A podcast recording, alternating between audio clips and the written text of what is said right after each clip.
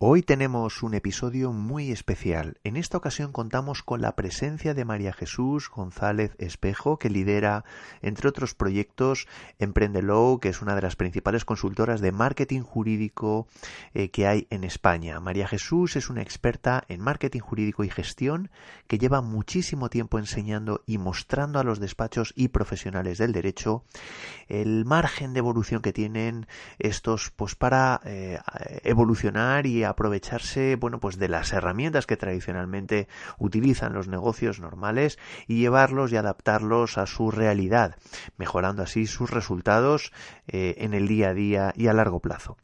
En esta ocasión nos acompaña para hablarnos de su visión en diferentes temas, desde el uso de las nuevas tecnologías en el sector jurídico y también cómo los abogados nos podemos aprovechar de estas, hasta cómo las diferentes herramientas de marketing pueden ser también utilizadas por los despachos de abogados pues para eh, mejorar sus resultados. Si eres abogado y quieres aprender las claves, quieres conocer eh, todo aquello para potenciar los resultados de tu despacho, de la mano de una experta como María Jesús González Espejo, yo creo que no te deberías perder esta entrevista. Comenzamos. Todo sobre el marketing jurídico, episodio 61.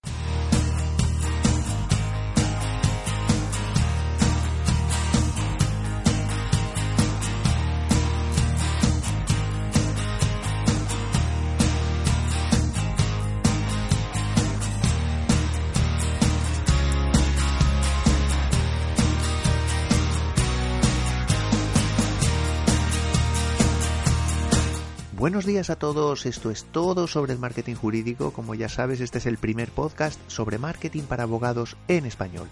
Me llamo Joaquín Casanovas y lidero este proyecto que se llama Blue Law Market, que tiene como objetivo eh, asesorar, ayudar a despachos de abogados en todo lo que tiene que ver con su estrategia, su estrategia general del despacho y la digital del despacho.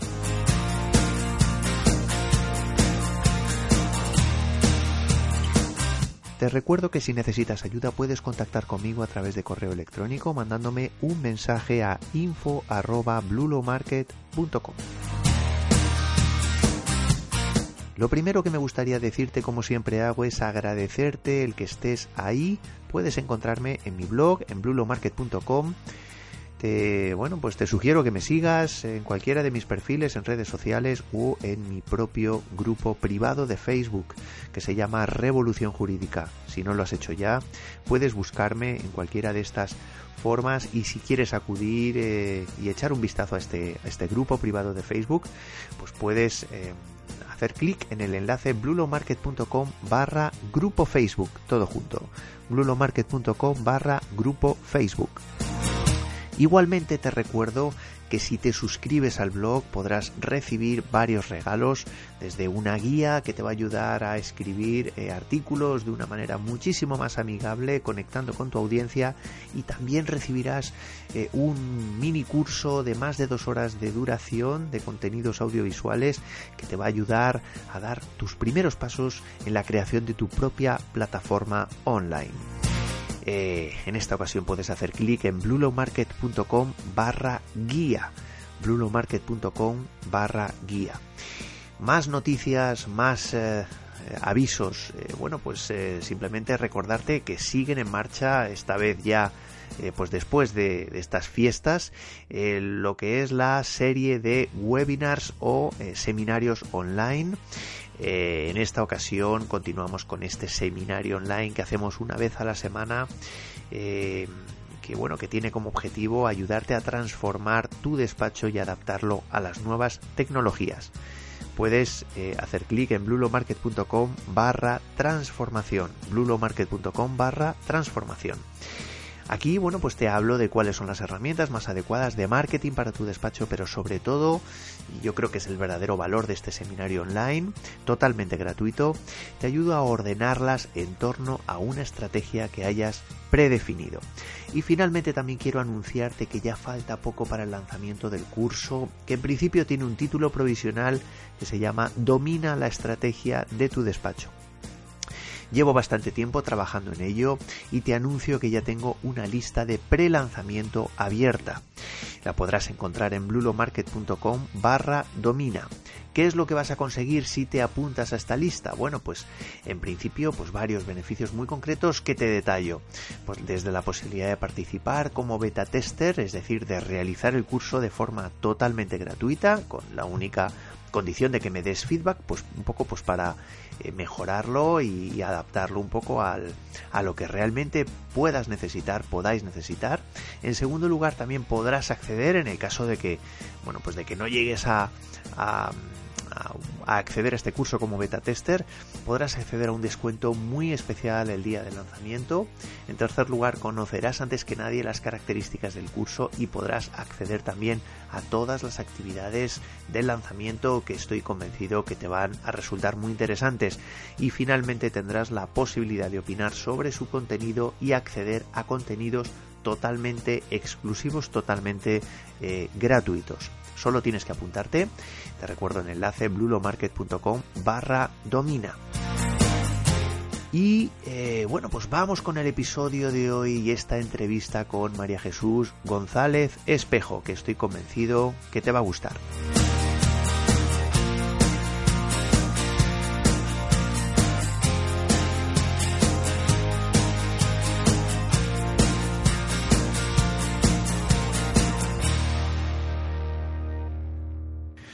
Buenos días, Chusa. Eh, bueno, Chusa, te, llamo con confianza, eres María Jesús González Espejo, pero en el sector ya, bueno, pues los, los más, los que te conocemos un poquito más, pues ya te, te, llamamos Chusa porque nos has dado esa, esa oportunidad, esa posibilidad.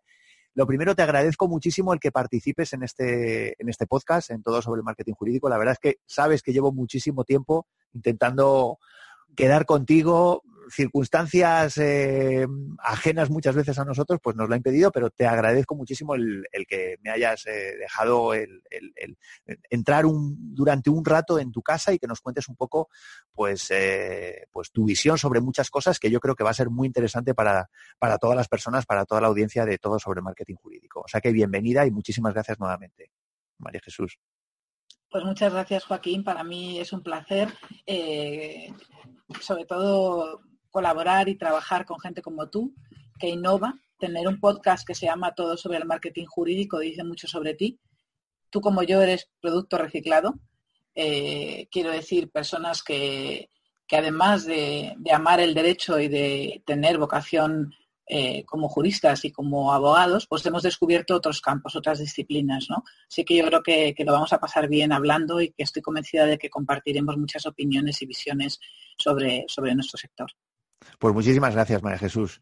Bueno, para empezar esta conversación, esta charla, porque la verdad es que no me gustaría que fuera una entrevista, sino más bien una charla, pero, pero bueno, para mm, como hay muchas personas que, escuchan este, este podcast, que no todas son de España, no todas a lo mejor te conocen fuera de España, eh, ¿Nos podrías contar brevemente, pues, pues, quién eres, a qué te dedicas y sobre todo, pues, pues, por qué estamos aquí ahora mismo hablando, ¿no? De lo que vamos a hablar. Pues yo soy una mujer eh, ya madura, eh, pero, pero feliz de la vida que ha vivido, en el sentido de que creo que, soy de las personas que ha reflexionado eh, muy bien sobre quién es y qué quiere ser en esta vida. ¿no? yo estudié Derecho, me gustaba, tenía verdadera vocación, pero las circunstancias, la casualidad quizá, el azar, no lo sé, me llevó a probar otras disciplinas. En concreto, en el año 2002, 2003, eh, yo vine de vivir de Barcelona a Madrid tras unas experiencias en el extranjero. He tenido la suerte de vivir en Estados Unidos, en Bélgica, en Holanda, en Inglaterra. He pasado temporada también en Alemania eh, y vine pues, a vivir a Madrid. Y al venir, pues un amigo de mi hermano me dio la posibilidad de entrar a trabajar en su despacho, pero no como abogada, que en aquel momento es lo que yo buscaba, sino apoyándole en temas de gestión que él no conseguía sacar adelante pues por falta de dedicación de, los abogados a ello, ¿no? Y me encargó llevar el marketing, la comunicación, los recursos humanos y la gestión del conocimiento. Y para mí, para mí fue una oportunidad de entrar a trabajar en unos campos que desconocía en aquel momento, yo no sabía prácticamente nada de estos temas, y descubrir pues una vocación y sobre todo que tenía habilidades claras para hacer eso, te diría que incluso más de las que tenía a lo mejor para ser abogada, ¿no?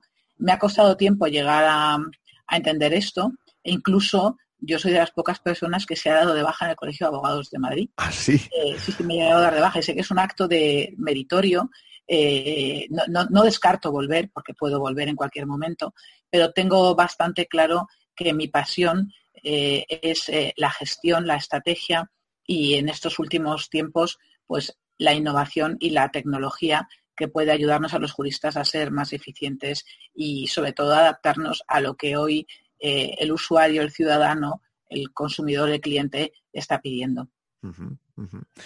Pues bueno, pues mm, la verdad es que me, has dejado estupefacto con esto de, o sea, que no vas a poder votar ahora que ahora que estamos en campaña. No, y eso que, que todos los, eh, eh, las candidaturas me llaman y me invitan y, voy a verles. Soy cariñosa pues porque en todas ellas tengo buenos amigos, pero no, no voy a votar y bueno, bueno para no tener que votar. Para los que para los que nos estéis escuchando de fuera de, por lo menos de, bueno, la verdad es que desde fuera de Madrid también, eh, aunque si sois eh, españoles probablemente sepáis que bueno por la notoriedad que está cogiendo lo que es la campaña en el eh, para, para, elegir lo que sería pues el, pues el nuevo cuadro de dirección, por así decirlo, del Colegio de Abogados de Madrid, está teniendo muchísima importancia. Para los que no sois de España, pues bueno, que lo sepáis y por eso le he hecho esta, este comentario.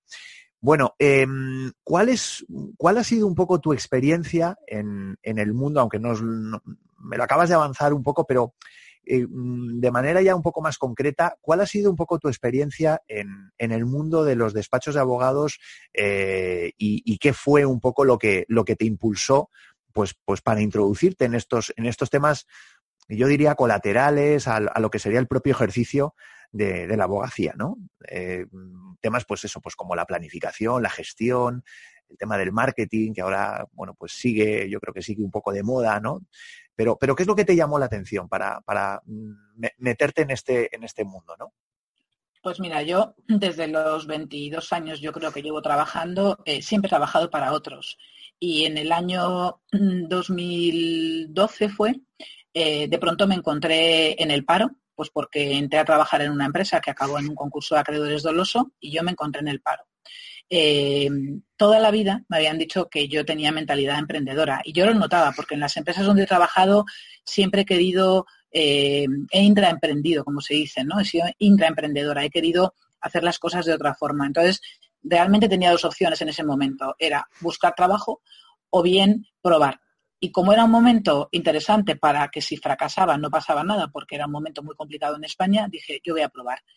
Y así monté mi consultora Emprendelow, y llevo ya pues más de cinco años con ella, eh, aprendiendo muchísimo cada día. Eh, y hace ya un año y cuatro meses, con otra socia, hemos constituido el Instituto de Innovación Legal. el Instituto de Innovación Legal pues responde a una necesidad que con Emprendelo yo no podía cubrir y a la necesidad que creo que tiene eh, nuestro sector de entender lo que la tecnología le puede aportar y sobre todo que o reflexiona sobre la realidad, el entorno que le rodea y eh, comienza a pensar en términos de innovación, o realmente creo que muchos abogados van a sufrir enormemente en los próximos años. Eh, ya de manera un poco concreta, porque no me gustaría que, se, que, perdiéramos un poco el hilo de, de, estos dos proyectos, ¿no? Que creo que son eh, bueno, primero eh, has, desarrollado eh, uno de ellos, luego, como has, como has comentado, pues hace un año y medio te iniciaste en el segundo, pero exactamente vamos a ir un poco por partes. O sea, Emprendelo, ¿qué es Emprendelo? Si tuvieras un poco que describir de una manera, aunque lo has... ¿Dónde quieres poner el foco con Emprendelo? has dicho que es una consultora, pero Perdona. No, te diría que Emprendelo en el fondo es el conocimiento y la experiencia que yo he adquirido en todos estos años de trabajo, que ya son un montón, lo pongo a disposición de despachos. Eh, y abogados. Muchas veces me contratan personas físicas. Eh, ¿Qué es lo que yo había hecho esos años? Pues mira, yo tuve la suerte de ser innovadora. Cuando yo comencé a trabajar en los temas de gestión de despacho en España, eh, yo creo que con los dedos de las dos manos acababas de contar a los que hacíamos esto. O sea, éramos muy poca gente. Eh, yo fui pionera en escribir uno de los primeros libros que hubo sobre gestión de despachos, que fue gestión de personas en despachos de abogados. Lo, tengo, ¿eh? Y gestión son, libros. Bueno, mucha gente lo tiene, pero vamos, que sepas que, que me lo he leído y la verdad es que lo recomiendo desde aquí. Pues al final fue eso, poner a disposición de la gente lo que yo he aprendido en muchos años de trabajar y, de, y de observar al sector que tiene su propia idiosincrasia, sus propias necesidades, sus propios retos, ¿no? Mm. que trabajamos, hacemos mucha estrategia, eh, cogemos el despacho. Muchas veces nos llaman para hacer una web, pero acabamos haciendo estrategia, porque lo que mm. suele faltarle al despacho es esa visión, ese, esa visión del propio negocio, es entender dónde está débil y muchas veces la debilidad no está realmente en lo que aparentemente eh, piensa eh, quien te contrata, pues el que no tengo web o el que no tengo eh, un área comercial, sino en temas tan básicos como que no tengo a los profesionales adecuados dentro del despacho, es decir, mm, la mm. gestión de las personas o que no tengo organizada la información y por tanto eh, invento la rueda cada vez y, otra serie de, temas que si quieres profundizamos o si quieres Sí, eso es algo, la verdad es que eh, eh, eso es algo que ponemos mucho énfasis, que yo desde luego en el, desde el podcast y desde, desde mi propio proyecto, yo creo que es algo que, que, bueno, pues que intento también poner mucho énfasis, que es la importancia de la estrategia, ¿no? Nos confundimos muchas veces en, en eh, bueno, pues confundimos muchas veces lo que son las, las tácticas eh, de las estrategias, ¿no? Y eso, la verdad es que está, yo creo que está haciendo muchísimo daño. dicen, ya si quieres, cuando hablemos de las nuevas tecnologías, si quieres, podemos profundizar un poquito más, ¿no? Pero, pero que al final, bueno, pues vivimos en un, en un sector, eh, bueno, un tanto peculiar, pero claro, mm, lo que, lo que es todos los elementos innovadores nos vienen casi de golpe, nos están viniendo de golpe y muchas veces no somos capaces de asimilarlos y de, y de distinguir el grano de la paja, ¿no? Yo estoy totalmente de acuerdo con lo que, con lo que comentas. Luego, por otro lado, el Instituto de Innovación Legal, eh, que lo has lanzado hace un año y medio, lo habéis lanzado hace un año y medio. Aprovecho además para, para bueno, este proyecto creo que lo has lanzado con Laura, Laura Foucault, que, además he hecho, también tiene una entrevista en, en este podcast que recomiendo también que la, que la escuchéis. Em, ¿qué, es, ¿Qué es el Instituto de Innovación Legal? ¿Cuál es el objetivo que tiene o los objetivos que, persigue? Pues el instituto al final es el resultado de encontrarnos Laura y yo y, eh, quizá es, la consecuencia del de, el trabajo que yo hice, empecé a hacer hace ya cuatro años, dando clases en ICADE, pues me di cuenta de que mm, realmente a mis estudiantes, en, a los que yo impartía la clase de habilidades, eh, destrezas profesionales, pues eh, yo necesitaba no solo darles teoría, sino eh, práctica y sobre todo a mí me preocupa y me preocupa, me sigue preocupando mucho la, la interdisciplinaridad que yo creo que hoy cualquier profesional eh, tiene que tener. Es decir, ya no vale con ser abogado. Yo creo que hoy el abogado eh, necesita saber de otras disciplinas y sobre todo saber, necesita saber trabajar con otros profesionales de otras disciplinas. Y yo pues mm, me di cuenta de que la tecnología iba a ser muy importante, de esto ya hace unos cuatro años, mm. y empecé a pensar cómo lograr primero aprender yo misma, egoístamente, eh, a trabajar con tecnólogos, con técnicos, con desarrolladores, por ejemplo, de aplicaciones, y a que ellos entendieran eh, lo que yo necesitaba de ellos. ¿no? sobre esta preocupación, pues pensé que un hackathon podría ser la solución y monté la primera edición de JustiApps, en la que participó Laura, ahí mm. nos conocimos, y ahora pues acabamos de finalizar hace dos fines de semana la segunda edición. Tenemos la entrega de premios con el ministro Catalá eh, la semana próxima, el día 13, se entrega en el propio ministerio a los ganadores del concurso. Y bueno, nosotros eh, constituimos la empresa porque creemos que hay un gran abismo entre tecnología y derecho, entre la forma y de hacer de los abogados y de los desarrolladores y que ese abismo se puede estrechar a base de hacer actividades con ellos, para ellos y, para nosotros con ellos. Y entonces, alrededor de eso es como construimos el instituto. Eh, hacemos actividades de formación, de información, de investigación y eh, tenemos pues cosas tan interesantes como, estos hackatones, este programa que se llama Hack the Justice, que está dirigido sobre todo al fomento del emprendimiento de, tecnología legal, la que llaman ahora la Legal Tech, eh, pero tenemos también eh, formación, por ejemplo, en, para ser experto en Community Management para el sector nuestro legal. Y para el año próximo vamos a tener mm, esencialmente tres proyectos emblemáticos. Todavía no te puedo contar mucho sobre ellos, pero me imagino que en el próximo mes y medio serán públicos los tres, porque queremos también centrar. Vemos que hay un campo tan enorme de trabajo que este primer año ha sido absolutamente ímprobo, ha sido un año de enorme trabajo y nosotras hemos decidido que nos vamos a enfocar en los tres campos que consideramos esenciales y donde creemos que podemos aportar más. Muy bien. Bueno, pues, pues dentro de dos meses ya te, volveré a invitar para que nos cuentes un poco, eh, pues un poco sobre estos proyectos que la verdad es que, bueno, por, lo, aunque no hayas dicho nada, pero bueno, por lo menos has dejado ahí el, has dejado ahí la, la el, misterio, ¿no? Em, que seguro que, bueno, si, si salen seguro que van a salir también como el, como el propio Instituto de Innovación Legal. O sea que, ya te. Bueno, ya, tenemos, ya tenemos hasta los apoyos, o sea que te puedo decir Fenomenal. Que, son proyectos que ya no son proyectos, es decir, que son casi realidades. vale, es vale. verdad que creo que la comunicación de, de las cosas hay que hacerlas cuando tienes claro eh, del todo lo que vas a hacer y en algunos de los proyectos todavía nos falta investigación de mercado y queremos profundizar en ella antes de eh, contarlo, ¿no? De lanzarlo, muy bien.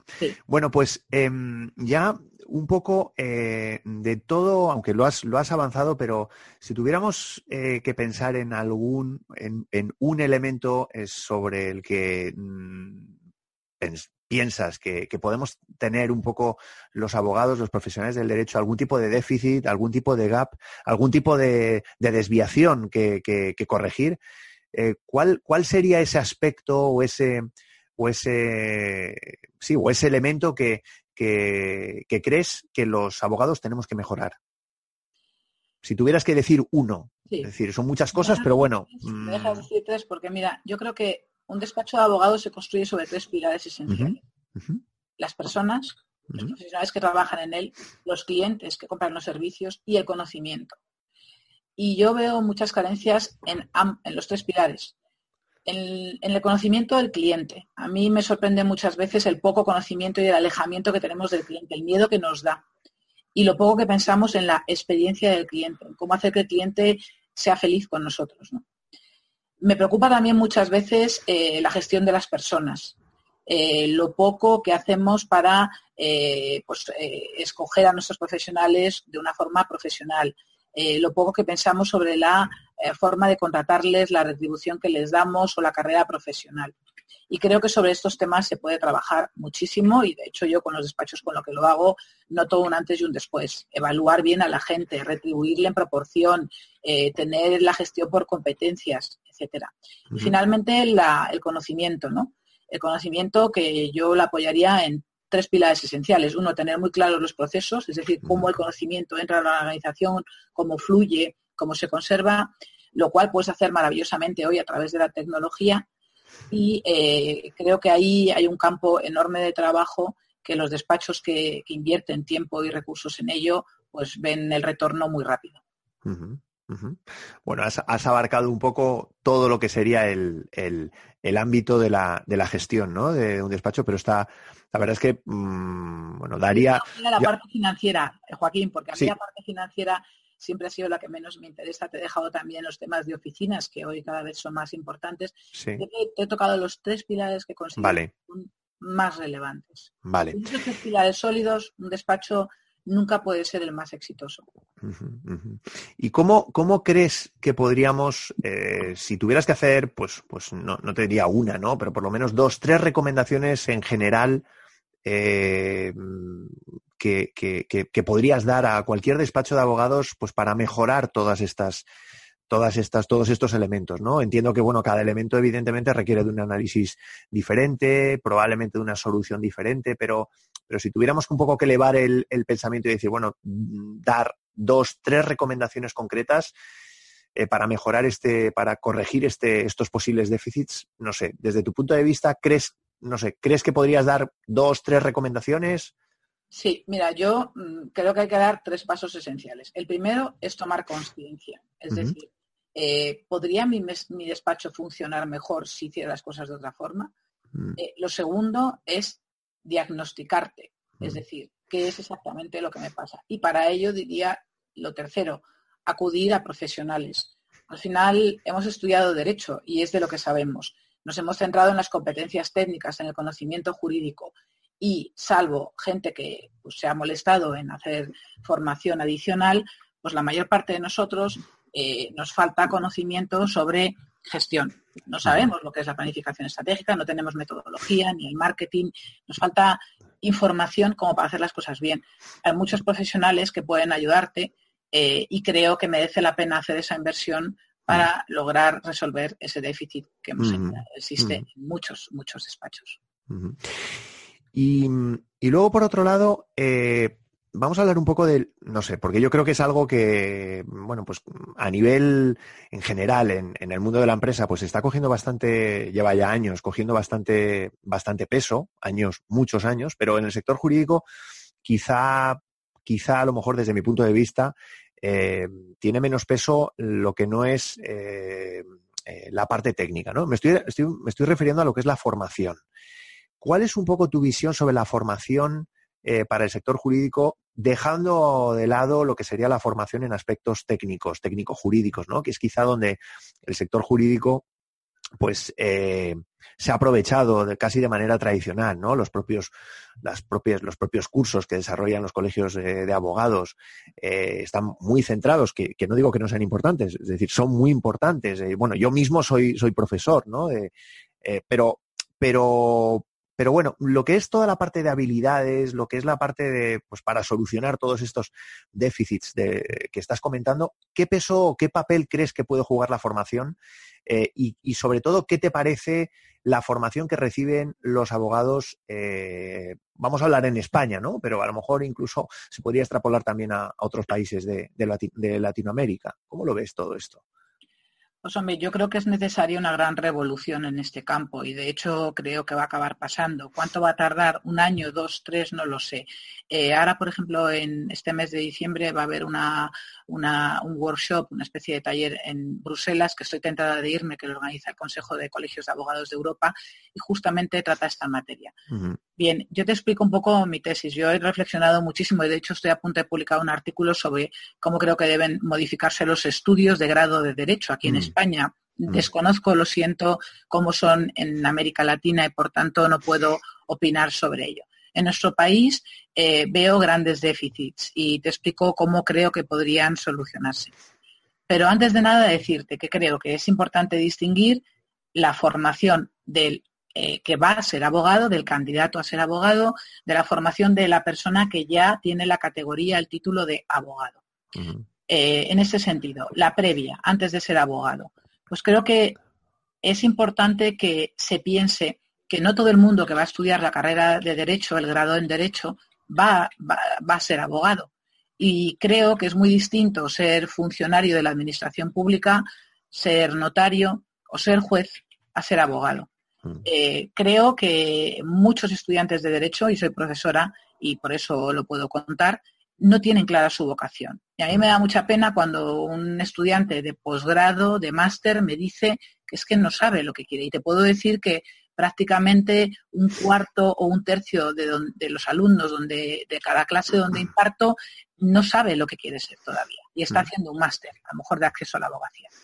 Entonces, primera recomendación para las universidades, que ayuden a sus alumnos a identificar su vocación lo antes posible no creo que sea lógico que tras cuatro o cinco años de estudios sigan sin saber lo que quieren ser. ¿Y eso cómo se logra? Con ayuda, con test de personalidad, con tutores y con acercarles mucho más al mundo real.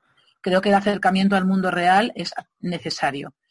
Eh, un tercer tema, es decir, ya te he dicho dos. El primero, autoconocimiento, ayudar al alumno a conocerse. El segundo, acercar la universidad a la empresa, a las organizaciones, etcétera. El tercero es trabajar en el método de resolución de problemas. No el método del caso, que es distinto, sino el de resolución de problemas. La vida son problemas concretos, no son casos, son problemas concretos. Te viene una persona y te dice me quiero divorciar. Ese es el problema. Entonces yo creo que hay, que hay metodología para ayudar a la gente a entender cómo resolver problemas. Y eh, para resolver problemas, pues uno tiene que tener habilidades. Creo que es esencial trabajar en las tres tipologías de habilidades y lograr que el alumno se desarrolle en todas ellas. Habilidades para entender el entorno, para relacionarse con otros, para relacionarse con el cliente, para eh, mejorar en, las propias habilidades innatas que uno tiene, etcétera. Hay que saber gestionar conflictos, hay que saber identificar la información buena de la mala, hay que saber sintetizar, hay que aprender a escribir y a comunicar correctamente, em, hay que aprender a gestionar equipos. Eh, bueno, tú no creo que haga falta entrar en el detalle de las mm. habilidades porque los que nos están escuchando son juristas y saben perfectamente mm. lo que les ha faltado en su trabajo, como me faltó a mí, como me sigue faltando en muchos casos. Mm. Y luego eh, creo que es importantísimo eh, entender que no basta con saber de derecho, tú lo has dicho, sino que hay que saber de otras muchas disciplinas. Eh, yo creo que, por ejemplo, la sociología es relevante, la estadística es importantísima, eh, algunos conocimientos básicos sobre codificación, desarrollo código, código fuente para entender lo que los informáticos van a hacer en el futuro con nuestros contratos, ¿no? Y, por supuesto, ética, deontología, que en muchísimas ocasiones observo que falta, conocimiento a, los profesionales y conocimiento de la economía y, el sector concreto, sobre todo de, de, sus clientes. ¿no? Son muchísimas cosas, pero creo que se puede hacer eh, y sobre todo si eh, lo que haces es pensar antes de nada en la vocación y haces ramas en función del el futuro profesional que escoja el alumno, ¿no? Sí, quizá, quizá por lo menos, bueno, es, quizá es una parte, entre comillas, eh, positiva con respecto a, al, digamos, a lo que, a, cómo era nuestra carrera, ¿no? Cuando, cuando nosotros eh, estudiamos el, el, famoso plan del, vamos, yo supongo que tú también estudiarías el plan del 53, ¿no? El, el eh, que, que era... estudiando hace dos días, o sea que... Por eso digo que bueno, pero, pero bueno, eso quizá, pues, pues tanto nos quejamos, ¿no? De los nuevos planes de estudio, pero quizá es algo que por lo menos eh, eh comienza a dar unos pasos, ¿no? Que es, que es bueno, pues intentar, intentar dar una visión completamente diferente a lo que, a lo que la carrera de Derecho era hace, hace, hace 20 años, ¿no? pero bueno, sí que es verdad que todavía queda un trecho, todavía, todavía queda muchísimo, muchísimo camino, ¿no? Pero... quería añadir un último tema que me parece importantísimo, que es el tema de la, de la tecnología. Hmm. Es decir, eh, hmm. ¿qué, supone Internet en la vida de un jurista? Es decir, un alumno tiene que acabar los estudios eh, y saber perfectamente pues qué tecnología hay para trabajar mejor, para hacer mejor su trabajo, para vender más mm. o eh, para cubrir las necesidades de sus clientes. Y eso, mm. desde luego, ya es eh, impepinable el hacerlo. Mm. Y luego te decía, para el jurista, o sea, para el abogado que ya es abogado, pues desde luego yo creo que sí que los colegios profesionales además de ofertar la excelente eh, cantidad de cursos que tienen para temas jurídicos, sí deberían poner más énfasis en todas estas materias que hemos comentado de habilidades, de mm. conocimiento de gestión eh, y de otras materias adyacentes que no son ni jurídicas ni de gestión, pero que les pueden ayudar un montón a tener, eh, pues a diferenciarse y a tener más mm. éxito en su trabajo. Totalmente de acuerdo. Totalmente de acuerdo. Yo creo que, pero bueno, yo vuelvo a decir, yo creo que estamos, por lo menos estamos en el camino. Quizá a lo mejor no, no tenemos la, no hemos todavía cogido la velocidad eh, necesaria, pero, pero bueno, no sé si estarás de acuerdo o no. Es decir, parece como que, bueno, pues eh, más allá, como digo, de que, de que todavía no hayamos, no hayamos llegado al punto de destino, eh, yo creo que se están empezando a, porque al final no podemos ir en contra de lo que de, lo que la sociedad nos está empujando, ¿no? no vives una realidad que hay que aceptarla, ¿no? Exacto. Pero es verdad que es necesario hablar y, pensar y reflexionar y hacer propuestas constructivas para que las cosas cambien, ¿no? Un tema muy importante también es el tema de de que la formación eh, para el profesional que ya es abogado debería ser, en mi opinión, obligatoria, un mínimo mm. obligatorio. En todos los países de la Unión Europea, menos en, me parece que es en dos o tres, mm. Rumanía, yo creo que es España y poco más, mm. eh, esta formación no es obligatoria. No es obligatoria. Hay un mínimo, somos profesionales de, un, campo que, que, deberíamos, de, o sea, yo creo que hasta éticamente estar obligados a formarnos. Y el día a día del abogado es muy complicado y, muchas veces pospone el momento dedicado a la formación porque no le da tiempo, pero es que esa formación es absolutamente necesaria para mantener un estándar mínimo de calidad. Totalmente de acuerdo. Además, bueno, hay otro tipo de, de, títulos, por así decirlo, incluso no académicos, sino, bueno, profesionales, pero que no tienen, digamos, pues, no, iba a decir la envergadura o la importancia eh, que sí que requiere una formación continua y si no, no te renuevan la licencia o no te renuevan el título, cosa que, bueno, que en el caso de los profesionales del derecho, pues efectivamente no es necesario. Pero bueno, esperemos, vuelvo a decir, yo quiero ser optimista, pero sí que es verdad que, vamos un poquito lentos en el, en el sector y bueno, y esperemos que, con el paso del tiempo, pues al final, como, como, como te decía, ¿no? Que, que, la sociedad, que al final nos está empujando a, a, ponernos al día, me viene a la cabeza, ¿no? El, pues la importancia que está ah, cogiendo algo tan simple y tan alejado del mundo, por ejemplo, jurídico, como es el tema del WordPress, ¿no? Más o menos, oye, pues el saber utilizar, pues instalarte una página web, funcionar de manera mínima, eh, algo tan simple eh, que es relevante en cualquier tipo de sector, mm, bueno, pues, pues al final, ¿por qué no, no? ¿por qué no también introducir? Eh, de hecho, hay otros profesionales expertos en WordPress que los que lo están empujando, ¿no? Que, incluso que se pueda convertir como una asignatura universitaria, por así decirlo, y no digo obligatoria en muchísimas carreras, pero por lo menos de las que tengan peso. Bueno, pues no solo para, para, ser competitivos en el mercado laboral, sino para, para tu propio desarrollo profesional, ¿no? Eh, si eres emprendedor, que al final, pues los abogados eh, que trabajamos por cuenta propia, pues al final no dejamos de ser emprendedores. Estoy totalmente de acuerdo contigo. Vamos a cambiar un poco el tema. Eh, vamos a hablar un poco de la parte comercial, de lo que sería el despacho de, abogados.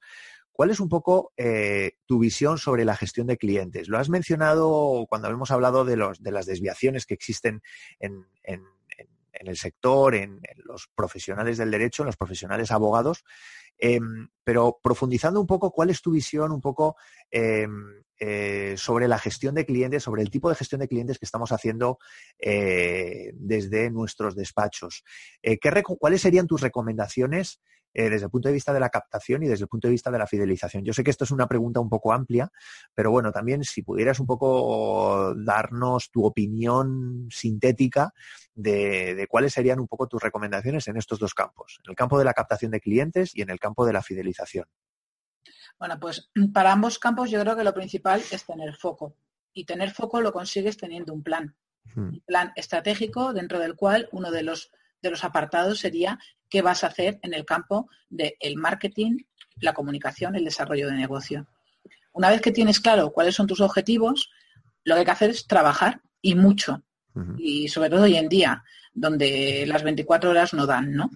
Y luego, pues tener claro que eh, el tener resultados exige inversión de tiempo, de recursos de personas, de recursos de tu propio trabajo y muchas veces de dinero. Y tener paciencia. Las cosas no pasan en dos días y construir una marca potente, en mi experiencia, y de verdad puedo decir que he construido varias y, sólidas y buenas, eh, un mínimo de dos años es lo que necesitas para que tu marca eh, ruede, sea potente, sea sólida y reconocida. ¿no? Entonces sería eso, foco, plan, trabajo, paciencia e inversión. Muy bien. Muy bien. Esto, em, bueno, lo, conectaríamos con, la idea de, bueno, pues con esto que se habla, ¿no? Del, marketing jurídico desde hace ya, ya unos cuantos años, aunque yo creo que está evolucionando bastante lo que es el concepto, pero, pero ¿cuál es un poco tu visión de lo que serían las, las herramientas de marketing actualmente? Hemos hablado de las nuevas tecnologías muy brevemente, pero, pero ¿cuál es un poco, cuál es un poco la, la visión, sobre todo pensando porque yo creo que, no sé si estarás de acuerdo, pero yo creo que estamos muchas veces pensamos en el, en el gran despacho, hay desde mi punto de vista, y esto, bueno, pues lo, he discutido con, con, varias personas, al final es algo que, que, muchas veces surge, que es que muchas veces estamos pensando, cuando hablamos de, marketing jurídico, cuando hablamos incluso de los, de los eventos que muchas veces se celebran para, para, hablar de estos temas, a lo mejor estamos pensando en los grandes despachos, ¿no? Despachos que tienen una estructura, que, que tienen a lo mejor un presupuesto más o menos amplio, pero sobre todo pensando en el, en el despacho pequeño de dos, tres personas, incluso despachos unipersonales que, que a lo mejor no tienen esa estructura y que, y que realmente pues sí que sienten la necesidad, como cualquier otro profesional, de vender mejor, de vender más, por supuesto, pero de vender mejor, de ser más eficientes, es decir, de aprovecharse de estos conceptos nuevos que, que han llegado al sector para quedarse, pero que muchas veces no tienen un poco la, sensación de ir por el camino adecuado, ¿no? ¿Cuál sería un poco tu visión del marketing jurídico para este tipo de despachos, que es probablemente la mayoría de las personas que nos están escuchando ahora mismo? ¿Y mm, cuál es tu visión y cuál sería tu recomendación? ¿Dónde crees que deberían poner énfasis eh, ya mismo? ¿Cuáles serían los pasos que deberían dar ya mismo pues, para, para poder, eh, de marketing, desde el punto de vista de herramientas de marketing, para poder tener éxito en, esa captación y en esa, y en esa fidelización. Desde el punto de vista de herramientas de marketing. Bien. No sé, lo que tú puedas, lo que tú puedas un poco alumbrarnos, por así decirlo. Yo creo que cuando hablamos de herramientas de marketing, rápidamente empezamos a pensar en ponernos a hacer cosas hacia el cliente. Es decir, voy a hacer una web, voy a crear perfiles en redes, voy a hacer eventos, voy a hacer un libro, voy a dar clases. Pero es que antes de todo eso hay la herramienta menos utilizada por nuestro sector, que es el estudio de mercado. Hmm. yo te diría, la clave del éxito de las herramientas de acción es la herramienta principal, que es vamos previamente a analizar muy bien el mercado. Y yo ahí es donde veo la gran carencia eh, de los grandes y de los pequeños, porque los grandes tampoco lo hacen mucho mejor. Es el alejamiento ese que ya ha señalado el cliente. Hay muchas herramientas que podemos utilizar ahí. Yo te digo que mis clientes, que muchas veces no han querido hacerlo, se han sorprendido siempre cuando hemos organizado lo que se llama focus group, hmm. reuniones con clientes, cuando yo he mantenido entrevistas con los clientes, cuando escuchamos en general al cliente, a través del mecanismo que sea. Hablar con el cliente potencial y real, extraer conclusiones, es básico. Luego ya te puedes poner a trabajar gracias a Internet, el despacho grande y el pequeño están casi en igualdad de condiciones. Mm. Solo ambos necesitan lo mismo, creatividad. Mm. Obviamente, si tienes un presupuesto de 60.000 euros para Google AdWords, te va a ir mejor que si tienes 2.000. Mm. Pero con 2.000 y creatividad, a lo mejor lo haces mejor que con uno de 60.000 sin creatividad. Totalmente de acuerdo, sí. Entonces, yo creo que eso, te resumiría, creo que es esencial mirar al cliente antes de nada, entender bien, bien, bien, bien, bien lo que el cliente necesita dando solución a, esas necesidades a través de eh, nuestro servicio y comunicando eso a través de las 8.000 herramientas que hay, que es que es maravilloso y divertidísimo. La mm. verdad que hoy mm. eh, hacer marketing pues eh, es creatividad al poder, ¿no? Infografías, vídeos, podcast como tienes tú, eh, canales de YouTube, eh, páginas web, eh, apps a medida, etcétera. ¿no? Nosotros hacemos realmente de todo. Yo a veces digo, no doy crédito de la, cantidad de cosas que nos inventamos, pero eso porque trabajamos pensando en, el cliente de nuestros clientes. Y, y, ese cliente de nuestros clientes es distinto, siempre es distinto.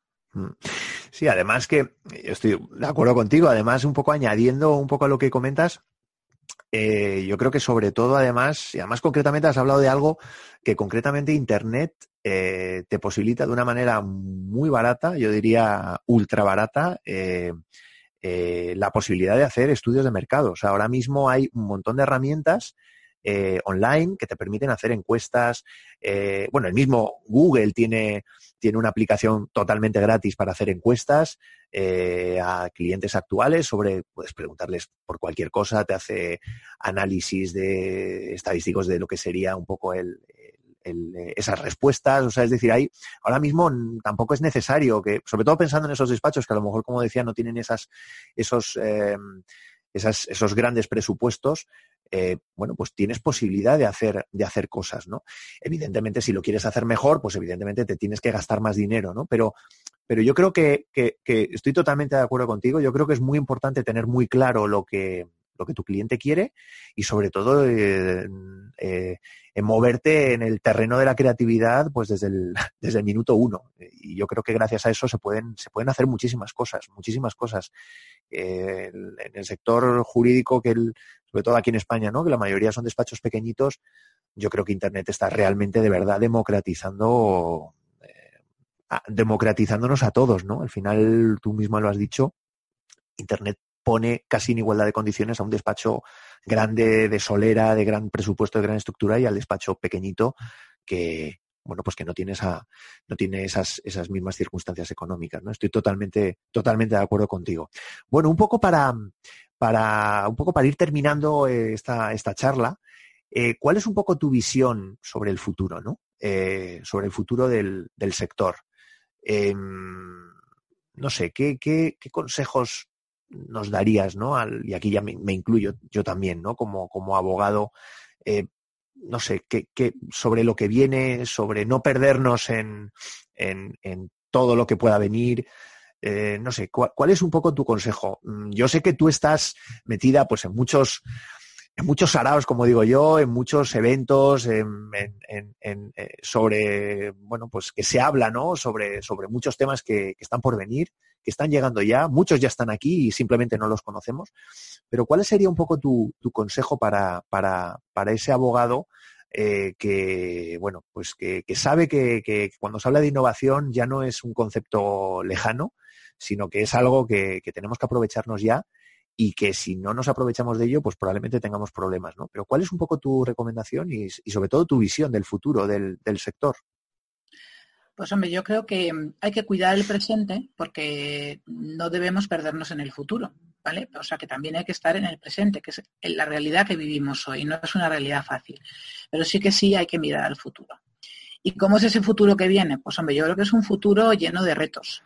Eh, está claro que la motorización legislativa no va a parar, es decir, constantes nuevas normas y además el reto de que muchas de las normas eh, tienen un ámbito local y sin embargo eh, el mundo no hay barreras. Internet las ha eliminado absolutamente y desde luego todo este tema de Internet y las consecuencias que tiene para nosotros los juristas, pues me parece impresionante y mm. complicadísimo.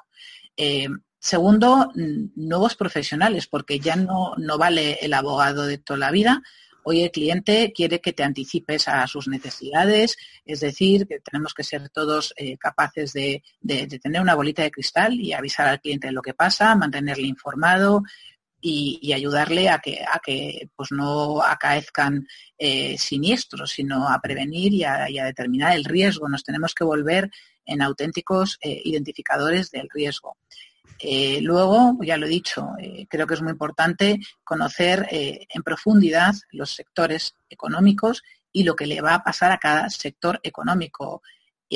la interdisciplinaridad, aprender a trabajar con otras profesiones correctamente, adquirir competencias digitales y mm. desde luego gestionar correctamente nuestras organizaciones como empresas, que no son despachos. Siempre ha habido esa negación constante de que un despacho no, es una empresa, pues yo soy de las que pienso que un despacho es una empresa, con la dificultad además de que suele haber gente muy lista y por tanto a veces complicado gestionarla.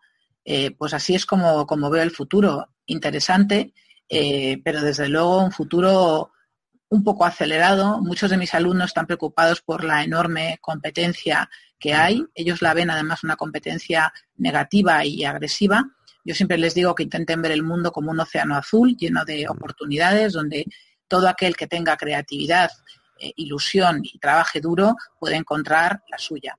Así mm. que, por un lado, pues incertidumbre, eh, mucha capacidad de adaptación al cambio, creo que nos va a hacer falta a todos y nos está haciendo falta, mm. y a la vez, pues mirar con optimismo, porque lo contrario no te ayuda en absoluto a salir adelante. Muy bien. Bueno, pues María Jesús, eh, pues ya terminando eh, mm, la última pregunta, ¿dónde te podemos encontrar? Pues me podéis encontrar en muchos sitios porque tú lo has dicho, yo no paro quieta. Eh, soy una persona con muchas inquietudes y todo aquello que me haga aprender, pues ahí estoy. Eh, me podéis encontrar en Emprendelo, www.emprende y acabado en law.com. Vale, no te preocupes que dejaré los, los ah. enlaces en, la, en las reseñas del programa, o sea que no te, no te preocupes. en el instituto, doy clases en el Centro de Estudios Garrigues, doy muchas experiencias en donde me invitan, me encanta hablar en público y me encanta sobre todo compartir con compañeros pues lo, lo poco que sé y lo mucho que he vivido. Vale. Tienes perfiles en redes sociales y demás, ¿no? En redes sociales me llamo Chusaje, que viene de Chusa González Espejo. ¿Alguna, ¿Alguna red social que, que, le des más peso, por así decirlo? Pues eh, Twitter para informarme, para cotillear, me encanta, me parece que siempre que me meto en Twitter mm. aprendo algo. Mm. Y quizá LinkedIn para localizar a la gente es mi gran agenda actualizada y Facebook pues la uso solo para el ámbito personal, no la uso para lo profesional, pero me divierte ver lo que le pasa a mis amigos. Muy bien. Bueno, pues algo que quieras añadir, algún tema, algún aviso, algo que, o en principio lo dejamos aquí. Bueno, simplemente yo animo a la gente a que, a que pruebe y piense cómo podría hacer las cosas mejor eh, y distintas. Eh, creo que la tecnología eh, puede ser utilísima. Yo he hecho mi primer experimento Legal Tech que se llama Conflict Map. hemos creado una herramienta que permite a las personas que tienen un conflicto con otras hacer el mapa de su conflicto, es decir, identificar las cuestiones clave que podrían ayudarle a entenderlo y, y, a solucionarlo. Y así ha sido un primer experimento. En realidad es el segundo, eh, y creo que hay un campo maravilloso de oportunidad para nosotros, siempre y cuando pues, eh, le dediquemos un poco de tiempo, porque no es nada fácil el, crear una herramienta y luego, sobre todo, el hacerla realidad, ¿no? el conseguir que alguien te la desarrolle, que te la desarrolle como tú quieres, etcétera. Pero creo que, que vienen, vienen muchas oportunidades y que tenemos un futuro muy divertido por delante si queremos. Muy bien. Bueno, pues eh, María Jesús, eh, muchísimas gracias por, tu tiempo, eh, por, esta charla. Yo creo que ha sido bastante, bastante interesante para nosotros, para los abogados. Eh, yo creo que has dado en la, en la tecla, además, sin ningún tipo de, sin ningún tipo de pudor en, en, muchas cosas que tenemos que mejorar, en cosas que quizás estamos haciendo bien, pero, pero, pero muchas otras que tenemos que mejorar. Y yo creo que, bueno, pues que te agradezco muchísimo tu sinceridad y, y las ganas de, de, ayudar, que yo creo que es bastante, bastante importante en este, en este sector. O sea que nuevamente te agradezco muchísimo esta charla y te invito a que, a que vengas pues dentro de un tiempo, pues hablarnos de, más proyectos, de más ideas y que sigamos profundizando, pues como, como creo que, lo hemos hecho ahora. ¿eh? O sea que muchísimas gracias, María Jesús. Muchas gracias a ti, Joaquín, por invitarme y, a los compañeros, pues decirles que yo soy una más, que yo misma no paro de tener que mejorar y que estamos en continua, en continua mejora. Muchas Muy bien. gracias, Joaquín. Muchísimas gracias. Adiós. Adiós. Y hasta aquí el episodio de hoy. Espero que te haya resultado interesante y si es así, pues eh, bueno, pues te pediría que pusieras una valoración o reseña en iTunes o en iVoox. Eh, con esto la verdad es que ayudarías muchísimo a promocionar este proyecto. Y nada más. Eh, si no volvemos a hablar, te deseo un próspero año 2018. te mando un fuerte abrazo y hasta la próxima. Adiós.